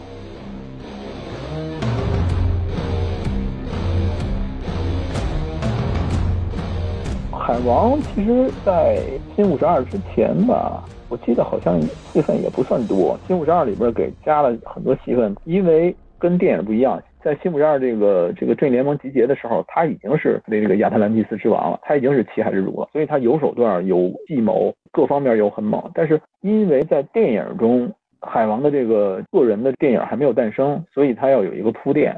这个人还是一个游侠的感觉，你没觉得吗？嗯，对。他的风格也是，就是对这个狂放不羁，对对是吧？呃，但是有几个情节我得吐槽，一是就是说在那个屋里边，蝙蝠侠扎到剪辑版拿出这个钞票的时候，他就把这人放下来。我觉得为什么你你 拿出钞票来我就信了你了？你是你是钞票体现诚意吗？还是说这些周围的人真的需要钱？我我可以这么理解，但是我觉得对这个人物来说好像有一点不太好。还有一点就是，呃，我们吐槽的，其实就是说，他钻到水里以后，那部分姑娘在那唱歌，还有一姑娘拿着衣服。昨天群里边还有人专门说了这一段。我的感觉是，就这段实际上是体现海王，实际上是他只想做一个当地的一小群人的一个救世主，他不想去救世界，他对那些东西不感兴趣，所以这小群人对他等于来说是一个羁绊。对我能理解，说这部分人对他来说是一种迷恋的状态，对，对吧？就是对他的一个，就完全把他当成神了嘛，就是。对。但是你知道他潜水以后肯定不会走，但是那部分人唱的那个歌很悲哀，很像这种这个人好像逝去了的感觉。嗯，就是反正有一种送行的感觉，实际上就等于是意我觉得是对，就是他很很肯定这个人好像不会回来了，这种感觉，对吧？不管说这个人是真死了，还是说这个人远去不会回来了，我感觉是很悲伤。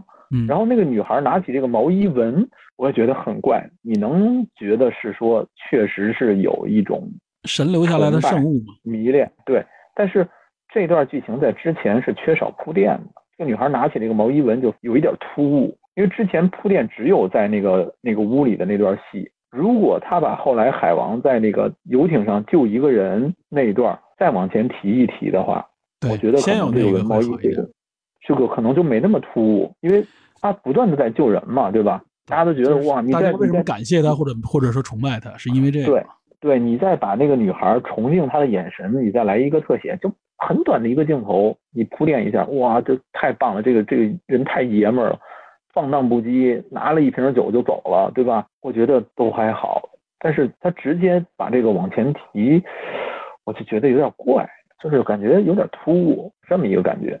然后海王在整个这个正义联盟这个片中，好像也不是什么特别重要的角色，但是打辅助是够，因为他有足够强力的呃输出，对吧？还有他这个超人不在的时候，主要他跟神女嘛，对他跟神奇女侠两个人，我觉得不功不过吧，在这个电影里不算是什么特别出彩的，但是也绝对不是说什么特别哪儿惨的，因为可能我跟漫画中的这个水行侠这个角色对应不到一块儿，我始终觉得这是两个角色。因为漫中水行侠金发碧眼的这个感觉，跟杰森·莫玛这个一头长毛大胡子完全两种感觉。杰森·莫玛这个形象好像跟某个平行世界的海王是一致或者类似的。所以这个这个几个形象咱们挨个捋下来看，超人、蝙蝠侠缺少一部分的呃自身带有的魅力，闪电侠很怪，钢骨突出了，神奇女侠呢？算是扎导按照自己的想法去打造了，然后海王又有一种不攻不过。从漫画粉丝的角度来看，你会觉得这个正义联盟集结起来，虽然说故事是绝对 OK 的，但是如果你要真挑刺儿的话，会有很多槽点可吐，这个是肯定的。但是如果你抛开完全抛开漫画，你说这个故事能不能讲得通呢？这些人的形象你能不能接受呢？我觉得可能能接受，因为大家不在乎这个这个人。对，这是普通影影迷和漫迷的一个最大区别。对，然后很多人说说觉得很顺畅，然后呃很过瘾，我也能理解。虽然我并不这么认为，但是我能理解他们为什么这么想，因为他肯定觉得是一个期待已久的这么一个呃顺畅。虽然说我觉得这个电影的慢节奏真的是让人挺折磨的，而且很多人出场都自带 BGM。对吧？只要出场就自带 BGM，我觉得有点没必要。但是故事确实是按照扎导的想法铺下来了，嗯，然后呢，也能跟他前面两部曲能够一脉相承。即使我不喜欢，但是我觉得 OK，总算是这个没错，这个感觉很，这是一脉相承下来的。这三故事串起来，整个故事讲完了，确实是。如果你按这个想法，你再去翻回头看院线版的时候，你绝对觉得院线版很怪，因为院线版我还是那话，就是扎导的原料，尾灯的炒法。这怎么不可能怪？他他这绝对是怪的，哎，对吧？对了，你得说一下反派，这个你不能不能不讲解这反派，反派变化非常大，对吧？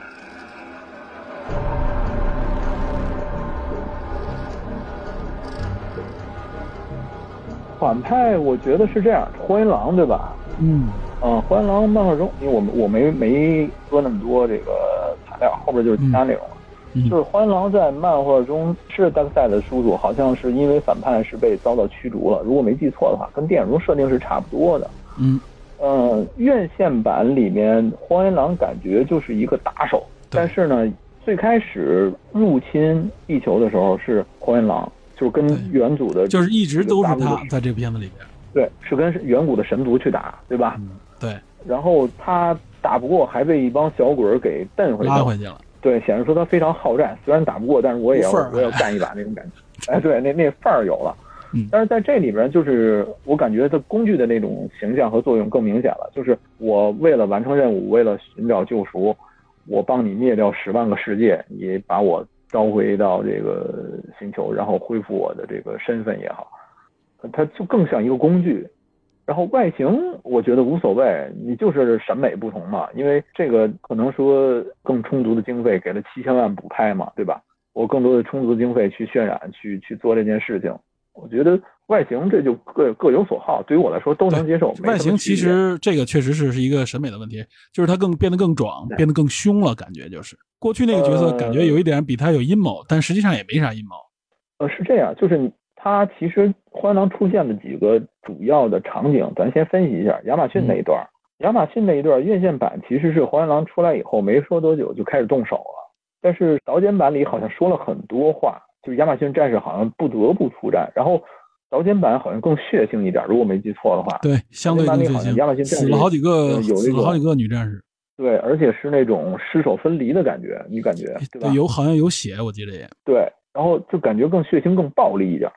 然后，但是他的动作在那个动作里，当然我们一直在吐槽亚马逊战士就没有点新鲜的玩意儿嘛？除了弓箭就是弓箭，对吧？你打也打不过，那弓箭又射不透。因为在这个导剪版里，它那个金属质感非常强，你射到身上，它那盔甲扎不透，比较高科技，主要是。对对，然后院线版感觉呢，就是荒原狼没那么强，但是呢，确实亚马逊也也很弱那种感觉。然后到了中间去救人那段。感觉确实是扎导剪辑版里面的荒原狼更强、更狠，因为他的那个外形也好，包括当时的那个环境也好，包括他对神奇女侠的种种那种方式也好，你感觉上确实是，呃，可能扎导是为了引出只有超人能够做掉荒原狼这种感觉，因为神奇女侠打的时候其实都是略占下风，不是说那种完全能一对一能克得过的，搞不定他一个人搞不定。对，所以最后引达的这个就缺一个大杀器。超人去解决这种感觉，但是超人出场的时候几乎是吊打，无论是哪个版本，荒狼几乎是毫无还手之力，只是说最后死的时候有一点区别。扎剪版里那一段，我总觉得是在模仿动画版的这个正义联盟集结，就是根据那个新五十二那那版，只不过被打进门传送门的是 Dark Side，好不容易才搞定，才把他打回到传送门。这个导剪版里好像也多少有点意思，然后最后还有一个。呃，神奇女侠斩首的那么一个镜头，对吧？对，因为感觉你你能理解是说他为了他的姐妹去报仇。嗯，我觉得可能来说，院线版显得荒原狼太弱了。对，弱是一个非常对不够强力。嗯，对。然后导剪版因为超人的吊打和最后传送门的这一段，感觉荒原狼尚能一战，还能跟大家拼一拼，对对吧？但是呃，Darkside 的这个现身，其实有漫画粉丝吐槽，就跟大家玩了个 FaceTime 嗯，就没了。这个我觉得啊为预算，我觉得反派就是荒原狼，我是觉得丰富很多。除了他变强以外呢，嗯就是他的这个感觉，他的这个他的性格，或者说他这个仇恨的来源，他背后的这个动力变强了。他来这儿首先跟母盒有强关系，他为什么要找到母盒？然后呢，他实际上背后还有一个更大的阴谋，就是 Darkside 嘛，他要用这个方式来来来讨好 Darkside 也好，或者说恢复他原来在 Darkside 身边的这个这个地位。因为他好像这个欠 Darkseid，就像你说他是背叛也好，或者怎么样，就给我感觉啊，他这后边有故事，而且引出 Darkseid 跟他的这个关系的时候呢，你就能感觉到 Darkseid 更强，对吧？但是我觉得有一个特别大的问题，就是你后边你看能不能详细介绍一下 Darkseid？就 Darkseid 在一开始在地球和那些旧神们的对抗当中，我感觉 Darkseid 好弱呀，这就就被差点被秒了那种。对啊，这特别弱。这按说这应该是一个跟对应跟那个谁灭霸一样的，至少那样的人物啊。嗯，其实这么说啊，有人说那是 Darkseid 的年轻时候，那个时候还没练成叫什么 U Usus，对，嗯。就是他还拿着武器嘛，还没练成那欧米伽的那个那个射线，嗯，对吧？对。呃，能这么说，但是我觉得也太弱，因为，那个如果两个版本对比的话，感觉年轻的 Darkseid 还不如黄原狼，黄原狼上能一战，还想去下飞船去继续拼呢。对，而他是被阿瑞斯吧，应该是一斧子劈到生活不能自理了，对吧？而且还有一个特别强力的吐槽，就是绿灯粉丝吐槽，就是那个应该有人说是是什么 Lango 嗯亚兰狗亚兰狗的那个元祖绿灯被断手之后，那个戒指竟然在达克赛的面前晃一圈，然后才飞走。如啊，如果不是被阿尔忒弥斯那箭射中，那个戒指很可能被达克赛的带路。这个这个根本不可能，因为戒指选是先选正直的人，他不会说只是选意志强大的人。按照绿灯侠设定，你只有正直。在那里边，绿灯这个怎么说？院线版里绿灯还还出了几招，在这里边。对，院线版绿灯是出了个锤子嘛，那就证明尾灯知道他是用意念具象化出物体来去攻击敌人，对吧？有人说冷兵器哪有这个激光发波这好，我只好说你根本不懂绿灯，你根本没看过绿灯。嗯，对，然后但是在加减版里面，其实就是波波，就发波，就发了两光，激光一样就就被干掉，还被手还给剁了。这个说明，其实说明扎导也不太懂绿灯，我觉得。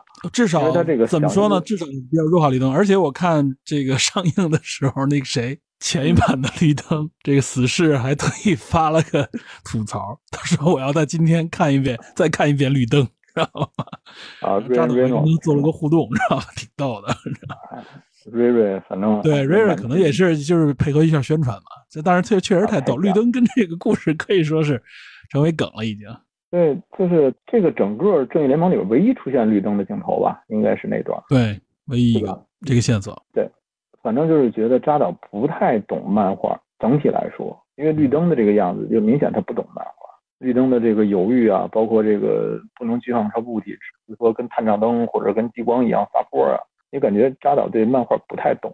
实话说，就是可能至少在绿灯的这个表达上面，确实这个表达怎么说呢？太干涩了，略显唐突吧，只能说。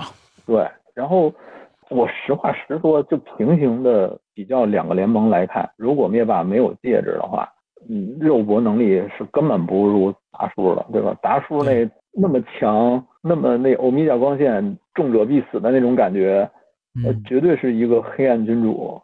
超级强力的存在，对啊，如果说大家对这个最大反派之一嘛，对，如果对他不了解，可以看那个《正义联盟》，应该是动画版叫《正义联盟战争》吧，其实就是这个电影版之前的动画版，嗯，呃，跟漫画比稍稍有一些改动，但是整体上跟漫画差不太多。那版里边达克赛的现身，无数人拼尽老命，包括超人，拼尽老命才把他送回传送门。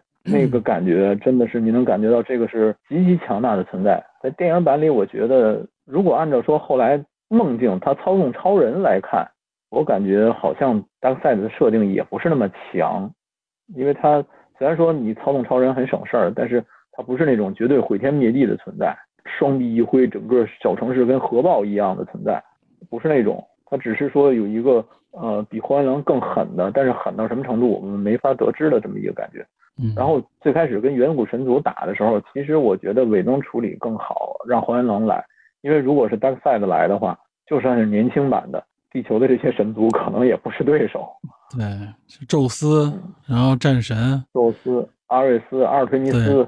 嗯啊，我我还特别奇怪，为什么有蒙古军队？你看到那个那个亚洲那 个，就是这代表全球人，全球就是人类啊，聚集齐了，你知道吧？对对对，就对，有海王，有有有那个有亚马逊，然后我就觉得，哎呀，好吧，好像好像还是地球神族里边这个呃希腊神话里边这帮人出来的多一些，其余的好像就就主力是希腊神话嘛。对对，反派的设定，我觉得平行来看。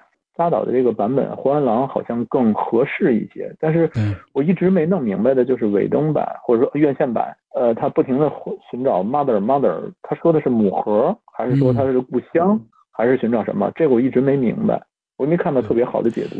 对，就是所以院线版就感觉这个反派整个就拉垮了这部电影嘛，就感觉这个反派也不强，也也不复杂。我觉得可能是因为。呃，时间问题，因为你不可能再赶工出一个 Dark Side 出来了，对，就没有，所以他就把 Dark Side 抹掉了，整个。对他只能是拿荒原狼来做反派了，然后因为实力绝对差距，我觉得可能是他认为就是扎导原来的设定也导致了院线版就是大超出来秒一切，超人出来绝对的能力和绝对的这种这种状态能够上来就给荒原狼吊打，有这种感觉，所以可能也导致了说。我前面那部里又没有 Dark Side，那么荒原狼又显得相对比导剪版里边要弱，那就感觉这个角色就更对吧？反派更弱，那你这边好像胜利忽然之间就完成了，嗯，对吧？导致整体大家看的不过瘾。对，这是一个最大问题，反派不强，这就就立不住嘛。对，这个这个还没办法，这个说。尾灯接手其实真的就是一个临时救场如救火的这么一个感觉。对。韦登真的是，我觉得他已经拼了，真的已经拼了，就像他对这个对，所以我觉得这个不应该去吐槽韦登，而也不应该说是韦登的什么能力也好，或者说是什么什么问题理解的问题，而确实就是我是觉得啊，这就是资方或者说是制片方造成的这一个原因，而且我觉得制片方造成这个问题，其实也有他自己一个一个合理的或者说是一个客观的原因嘛。就是实际上，呃，就是 DC 这边一直是口碑不佳嘛。咱们捋一下啊，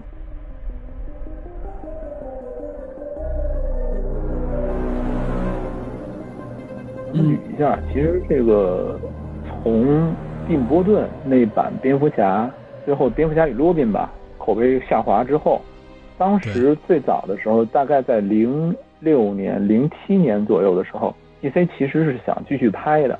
有超人吗？当时包括对超超人，甚至选了开启那一版，你记得吧？那故事来回改，那个故事来回改。然后，但是特别要命的一点是什么？零七年、零八年好莱坞编剧大罢工。对，当时正好赶上这么一个契机和坎儿，这个节骨眼上，导致了这个项目在拖延。对，然后紧接着是绿灯侠单人电影的失败和诺兰版的这个三部曲的成功。这个时间大概是这么一个顺序，然后这个顺序导致了 DC 重新开始审视，说我是不是要先拍个人电影，还是说我上来就先先拍集结，对吧？如果我个人电影绿灯失败了，那我再拍超人不太可能。然后这个当时超人归来布兰登罗斯那一版也也就那么回事儿，对吧？中规中矩，但也没没有什么亮点嘛，就可以说是没有什么亮点。对，那个版我记得还是那谁布兰登辛格拍的，布兰登辛格为了拍超人。把《X 战警》第三部都推了，嗯，然后拍出那么一部作品，大家也不太满意，对，然后所以 DC 开始考虑，我是不是要先拍集结？然后结果这个时候，当时隔壁家 M 家这边一步接一步的开始稳扎稳打，一直到马上到集结，DC 这边开始真正着急了，马上推出说我要推一个电影宇宙，然后同时立几部单人电影来稍微铺垫一下，于是有了扎导这一版的钢铁之躯啊，还有什么。超人大战蝙蝠侠呀，还有神奇女侠呀，甚至还有后来的海王，等于感觉 DC 缺少规划，对 DC 缺少规划，然后匆忙上阵。然后有一个问题，其实就是一直大家都说的，这个扎导这版的最开始的设计的时候，如果 Alex Ross 的那个说法没有问题的话，那么扎导其实想拍上下两部，但是下部有一个情节，这个情节后来没有展现，就是。有一个问题，就是蝙蝠侠爱上了路易斯，这是扎导最开始的设定。我听说这个梗了。对，然后路易斯还怀了蝙蝠侠的孩子，然后后来路易斯死后，超人黑化，导致一切情节。这个情节其实我觉得是呃华纳最终决定跟扎导停止合作的一个重要原因，因为从钢铁之躯再到超人大战蝙蝠侠，再到正在拍摄的正义联盟，扎导是按照自己的思维去打造这三部曲，但是这三部曲其实在商业上来说不算成功，不算成功。超人大战蝙蝠侠的收益也很低，主要是超人大战蝙蝠侠口碑下滑嘛。超人大战蝙蝠侠甚至是得了说对得了金酸梅嘛，如果没记错的话，对吧？非常惨。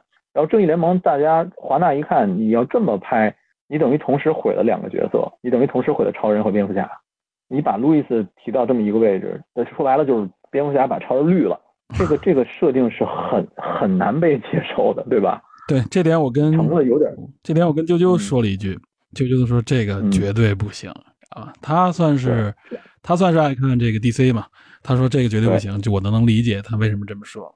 对，所以按照他的设定，就是说最终因为这个原因，然后闪电侠穿回去穿越回去，跟原来不知道的这个蝙蝠侠说，路易斯是关键，要保住他，要什么之类的。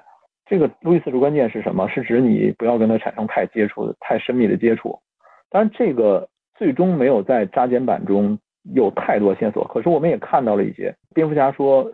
有人说说说这个梦境，说问他说路易斯怎么回事？他说不对，我觉得不仅仅是这个原因，还有路易斯好像还有一个拿戒指的动作，其实都暗示了很多。当然那个戒指好像是超人给的吧，好像是超人他们家给的，嗯，就是暗示很多这个剧情走向要往呃爱情这个方向发展，有可能的这一方面，因为因为扎导好像说过，就是他想设置成怎么说呢？就路易斯走不出来。所以呢，这个谁等于相当于用这种方式把他带出来，而且而且好像是蝙蝠侠自己也陷入了一种啊走不出来的这种困境，所以他们两个人等于相互帮衬，结果产生了产生了感情。对，产生了感情，然后等于是蝙蝠侠处于一种迷茫状态，被路易斯所他发现路易斯很特很特别，对对对，对爱上对方。但是除了这一点，还有一部分剧情就是在后来的他原始大纲里设定的时候，是路易斯完成了很多独立调查，蝙蝠侠反而没有。等于路易斯成了这个更更强的侦探，他作为一个调查记者成了更强的侦探，蝙蝠侠反而就成了一个，我说实话有点污点的角色。这个设定可能是华纳决定，哎呦不行，真的不能这么拍这么一个原因。虽然正义联盟已经在拍，甚至拍了很多三分之二还是四分之三了，华纳决定跟扎导跟着合作的一个原因。当然，另外一个原因就是大家都知道的，这个扎导的养女就去世，对吧？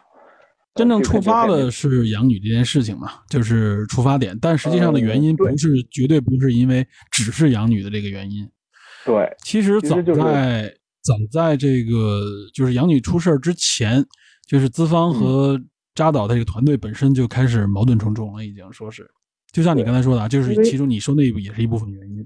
而且扎导如果没记错，正联盟是延期了，延期过几次，我忘了是一次还是两次延期。然后最后华纳说不行，你再这样下去，因为你延期的话，就意味着我要追加经费嘛，对吧？超预算，我追加经费，然后你又拍出这样一个说实话离主流价值观偏差比较大的情节，那我我上映以后我的买卖还做不做？所以说呢，这个不是像大家一开始想的啊，就是资方就是任任性的去想，任意的去换，资方也有很多的考虑，或者说是制片方也有很多的自己出于市场的这个考虑。这个矛盾首先是这样一个，就像你说的，我觉得这个矛盾是这样埋下的。它不是说就是因为制片方不懂啊，觉得你我我就是任意想换，我觉得我应该学漫威，不是这样的。首先，大家对制片方要有一个客观的认识，这他们也都是经营经营很长时间了。对，事实上就是呃，咱们这么说，MCU 那边是由凯文·费吉一手把控，他作为总制片人，跟所有的编剧、所有的导演完深度合作，然后。他本身懂漫画，懂市场，懂营销，这个人太精明。而且还有一个更更关键的一点，就是迪士尼实际上是给空间，就是我不管你。对，就他他你可以。迪士尼在对迪士尼在美队三内战的时候，把凯文费奇直接由漫威影业的那个层面提拔到总制片人的这个层面，直接跟迪士尼汇报，不跟漫威娱乐那帮人汇报了。对，原来他是漫威影业是下属在漫威娱乐底下的。后来直接剥离出来，对，等于给了他更大的空间。华纳这边相对来说不是制片人制，是导演制。就是你看华纳拍的很多精品都是导演个人自由发挥的产物，包括有导演剪辑版也是因为这个原因嘛。对，包括《哈利波特》，包括其他的一些精品，对吧？这些都能理解。但是这个原因也导致了导演相对来说不太好被控制。咱们实话实说，由《钢铁之躯》再到《超人大战蝙蝠侠》，再到《正义联盟》，它的整体的经济收益是慢慢在下滑的，有肯定是这样，肉眼可见的，对，肉眼下滑的。然后我资方，我华纳这边提供钱、提供时间、提供演员什么之类的。最后拍出来的东西，我眼瞅着要崩溃了。如果拍出来路易斯怀了布鲁斯的孩子的话，我觉得这个正义联盟下半部肯定要崩，真的是没没办法挽救的那种。而且你想啊，前面还有一部失败的影片《自杀小队》，一六年的嘛，前一年。对，《自杀小队》相当崩了，已经就是整个他对就是怎么说？而且呃，哎，扎克应该算是就是总的这个相当于是。呃，DC 这个系列电影当中的一个，相当于是操盘手吧，不能说像那个谁一样，但他也算是一个，就是引领大家，他会把这个风格贯穿到整个系列当中嘛。虽然他不是直接去，其实对对，其实华纳是给了他很大自由空间的，一部给了直接给两部成三部，对对三部，但是直到最后发现，这个扎导这个设法过于天马行空，过于天马行空。呃，我看到有一个。DC 漫画粉丝说：“我大概能理解扎导是怎么想的，但是我觉得这事儿太离谱。”他当时是这么说的。嗯，呃，好像最后的时候，按照扎扎导的设定大纲总结来看，最终超人领养了一个孩子，领养了路易斯的孩子，而蝙蝠侠死去，蝙蝠侠死去的时候是为了保护自己的孩子，对吧？按照这个大纲设定的话，那么超人其实完成了当初乔纳森和玛莎坎特。两个人对自己的那种东西，他由儿子变为父亲了，他被收养，最后在这个故事结尾，他收养了别人，对吧？蝙蝠侠最开始他的父母为了保护他而死，然后在这个故事结尾的时候，他为了保护他自己的孩子而死，这个感觉是好像是很很对劲的，是一个真的是有新想法的这么一个升华的结果。但要命点就在于他把这两个线索合二为一了，而且把把这两个给颠覆了嘛。对，因为如果按照设定，如果按照这个想法设定，我觉得这是一个非常了不起的故事，就颇有点红色之子最后结束的时候，卢瑟把自己孩子发到别的星球，被别的孩子抚养，就跟当成超超人一样。这个我觉得这个是一个妙笔，但要命的地方就是他衔接的环节点，他把这个环节点改成了这个孩子是布鲁斯的孩子，对，是路易斯怀的，把这个结这个要了命了，这个对，就颠覆了这个颠覆这两个角色了，对他。他把这个衔接点搞坏了，就有点像当初最开始的时候，超人大战蝙蝠侠的时候那句玛莎和最开始超人钢铁之躯的时候，他父亲不让他救那段，和最后抹头拧头杀的那段断头台那段，都是在关键点。你看扎导一再在，他有很好的创意，但是他在关键点这个矛盾设置上始终跌跟头，就使得这个电影，你最开始钢铁之躯你觉得不太对劲，岔口气儿，到超人大战蝙蝠侠时你觉得。这这太难说服人了。再到正义联盟的时候，你到这个结尾，如果成型的话，你就觉得太离谱了。他在一步一步的往他的想法去走，而他这个想法是太偏离漫画，太偏离这个太个人风格了，主流的这种强烈的这个个人。我我我说好听是个人风格，我说不好听吧，就有点太扯了，你知道吗？嗯，真的，你你这个实际上这也就是怎么说呢？就是造成目前这个现状的一个根源。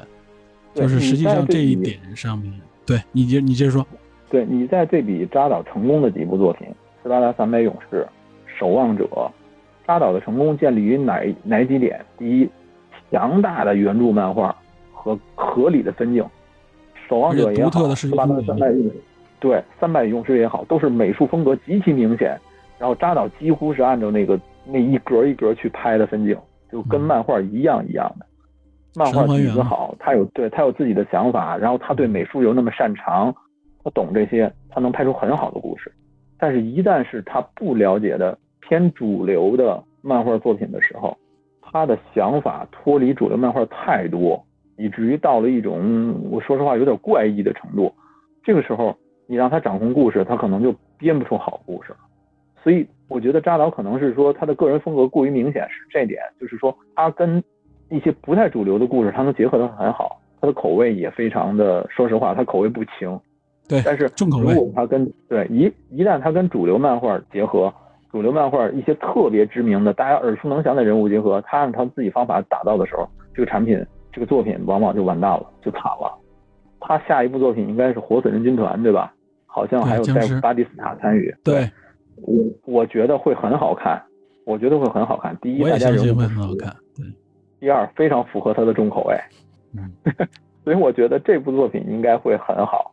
但是我不太看好说，对，我不太看好说，扎导在主流漫画界跟主流的这些呃，不管是漫威、DC，甚至是黑马这些合作，能产生出太好的作品。我我不太不太不太那么认为。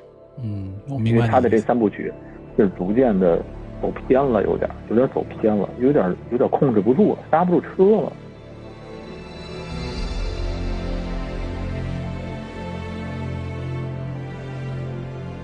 所以翻回头我们来看，这部电影现在豆瓣评分已经超过诺兰版三部曲第三部了，直逼最高的第二部《黑暗骑士》。你觉得能能到那种程度吗？不可能，是这样的。这个我相信你也知道，影片新上来前期打分全是支持者，对吧？对，他要经历支持者的一个高分，然后呢？回归到一个怎么说呢？被一些吐槽也好，或者说是黑化的人把他拉低，然后最后回归到正常。我觉得对，但八点多分应该是应该差不多，但 九分肯定持续不了太久。如果这一直持续九分，那我觉得整个这个华纳就要考虑是不是要要重用这个扎导，重新重用了，你知道吧？其实我觉得最开始哦不，关键还是商业收益，关键还是商业收益，因为他要指望这部电影给他 HBO Max 来带用户。HBO Max 现在在几大这个的视频平台上是订阅数是远远不及迪士尼家还有呼噜等等这种这种这种网飞媒体的。嗯，呃，对，网飞就不用提了，网飞是真砸钱呀。而且迪士尼进呃不是，而而且 HBO Max 上线的时间就和他扎导宣布要要要要上剪辑版几乎是一样，都是五月份嘛，去年。对，这就是他其实给了扎导七千万的这个呃跟呃补拍费用吧。嗯，给人给时间，包括埃斯拉米勒还在这个《神奇动物在哪里》那个剧组补拍的，远程指挥的来拍的。我听说，对，成为佳话是吧？对，所以所以所以你看啊，其实华纳的目的在于什么？华纳的目的在于我给你七千万费用，总比我花几亿美金去做宣传我这个平台好。对，我给你这么一个钱，扎导当然肯定分文不收，这是不用说的。那我给你这个钱。利用你在社交媒体上的影响力，利用你对粉丝的影响力来贯彻我，给我拉新用户，这是华纳的目的。对对，肯这肯定是这样。对对，然后咱们咱们说回来说两句题外话，就是加减版正义联盟现在我能够明显感觉到啊，DC 粉丝分为这么几种。嗯，我刚才说那两种核心粉丝是一个。还有一就是扎导的粉丝，扎导粉丝其实我相对来说，我说我定义的扎导粉丝是什么？看扎导电影，但不会因为看扎导电影去看原漫画。很多是这样，而且很多人对很多这样都是都是说高喊着这才是纯真原味的正义联盟。这回利用前两个群体真的极端不适，这这不是我脑海中的正义联盟。国内绝大部分的怎么说呢？就算漫威的影迷吧，你说有多少人会去过度变成漫画迷呢？对吧？我觉得百分之。二十，也最多也就这样了吧。呃，对，这个这个也是我要说的，就是漫威的粉丝，漫威的粉丝，MCU 的粉丝，嗯，也就百分之二三十再去看漫画。对，他是电影粉丝和漫画粉丝是是割裂的，是它不是一个群体，就是它有相交的地方，但是不是一个一个整体。对，它相交的地方不太多，但是这个现象在扎导这个边更明显，我可以说群体更少。然后我甚至我一直在吐槽的就是很多所谓的 DC 粉丝其实都不是 DC 粉丝。我还是那句话，我第一次去看院线版正义联盟的时候，排在我前面有两个小孩儿，然后这一个女孩问一个男孩说：“我为什么要看这片儿？这这跟那意思跟漫威有什么区别？”然后那个小孩儿那个小男孩说：“说是小男孩啊，应该也是二三十岁青年了。说你不知道吗？DC 黑暗啊，漫威爆米花有什么可看的？”我当时就记住了这句话。结果在结尾的时候，丧钟出场，他们哑口无言，不知道。那个女孩问：“这是谁啊？”那男孩琢磨半天，不知道是谁。你连丧钟都不认识，你还说你是 DC 粉丝吗？你就别说什么 DC 黑暗的事儿了。你根本不了解你你所接触的东西，你就不要轻易下结论。你看那些他们其实还这有部群体很多的，很多很多，对，真的嗯。就是自称是粉丝，但实际上也不看漫画，然后也不去了解那什么，嗯。了解一些知识以后就开始什么。当然，我可能也跟这些人相差并不多，说实话，我我最多比他们多买了几本漫画而已。但是嗯。我觉得就是有点太这个这个粉丝这个泾渭分明的感觉太多了，然后整个 DC 的大的这个群体被分成好几派，然后因为扎导的这部电影彼此攻击，最后有人就说说最后结果是什么？无非是一派获胜，或者说一派占上风，另外一派就不再发声。有可能是扎导的粉丝最终取得了胜利，也有可能是原来漫画的粉丝时间长了熬过来，有什么意义呢？我们大家对同样一部电影的同样某一个情节，可能会产生彼此完全不同的这种这种意见，这是一个挺怪异的事情。这个其实我觉得怎么说呢，并不怪异啊。嗯哎，正好我嗯，接着你说的啊，我有一些想要说的话啊。这个，我要输出一段啊，包括顺便来来哎来说一说我的不同观点啊。